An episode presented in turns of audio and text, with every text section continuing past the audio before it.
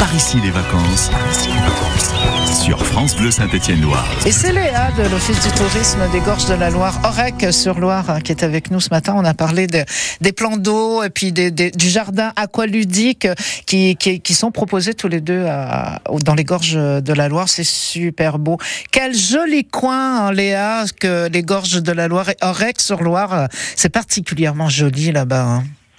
Oui, c'est magnifique. Vous avez autant euh, des activités euh, pour profiter de la Loire, mais également plein d'activités culturelles et c'est super sympa à, à découvrir au REC. Et justement, justement, euh, au REC, il y, a, y, a, des châteaux à visiter et il y en a un notamment qui propose un spectacle numérique itinérant. Ça a l'air super chouette. Oui, tout à fait. Donc c'est le château d'Orec qui a ouvert récemment au mois de mai. Donc ah ouais. en fait, il vous propose une expérience numérique. Donc vous allez découvrir l'histoire euh, du château, donc sa construction, par qui il a été habité, euh, son évolution au fil des siècles. Et tout cela, c'est fait grâce à un spectacle immersif et des ateliers numériques.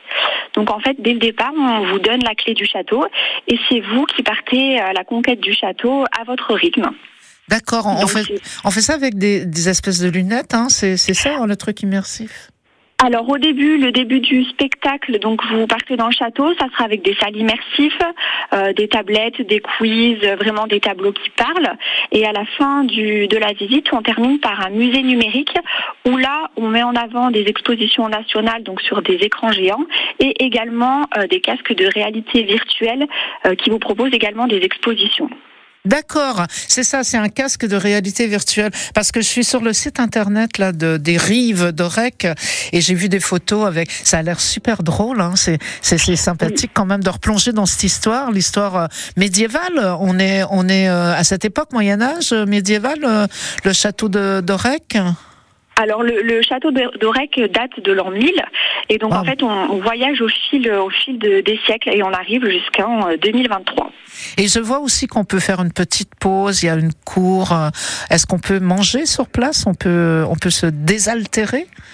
Alors, vous avez également la cour intérieure où là, vous pouvez euh, prendre euh, cinq minutes pour vous poser. Il n'y a, a, pas de souci. C'est au cours de la visite. Vous visitez la cour, euh, la cour du château. Et puis, il y a un autre château qui, est, qui est sympathique à visiter. C'est le château des moines sacristains.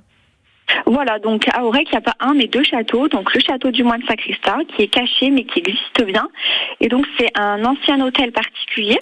Et donc aujourd'hui, il vous propose des expositions permanentes. Donc là, c'est vraiment complètement l'inverse du château d'Aurec. Vous faites un bond dans le passé, vous, ça va vous remémorer plein de souvenirs. Vous avez une collection d'anciens appareils photo, une ancienne classe, ah oui. une ancienne classe d'école, tout à fait. Ou encore des vêtements qui datent de 1000, 1900. Oh. Et donc vous avez voilà également euh, des expos, euh, des expositions temporaires donc cette, cette année, euh, donc jusqu'au 8 octobre, on vous propose une exposition de peinture, de sculpture, mais également un petit artiste local qui est d'Orec et qui expose de ses œuvres qui sont faites avec des, des matériaux de, de, récupération. Et donc c'est hyper intéressant euh, cette exposition.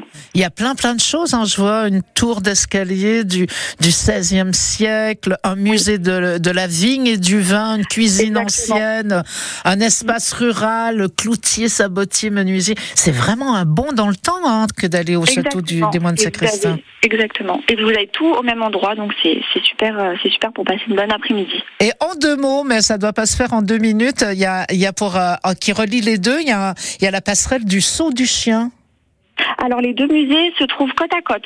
Ah d'accord. Euh, ensuite, vous avez la randonnée du saut du chien, oui, euh, qui est euh, juste en face et qui vous propose un super itinéraire avec de beaux panoramas et qui passe par euh, le GR3 qui est très connu, qui est sur ces gorges de la Loire. Alors on peut passer vraiment euh, plus qu'une journée quasiment à, oui. à Aurec-sur-Loire entre les châteaux, le, cette grande passerelle, la base de loisirs, le plan d'eau. Il y a vraiment de quoi faire. Hein. On peut prendre tous les renseignements en se connectant sur le site internet de l'Office du tourisme des Gorges de la Loire, Léa voilà, tout à fait. Donc c'est gorgesdelaloire.fr et vous retrouverez toutes les informations. Magnifique.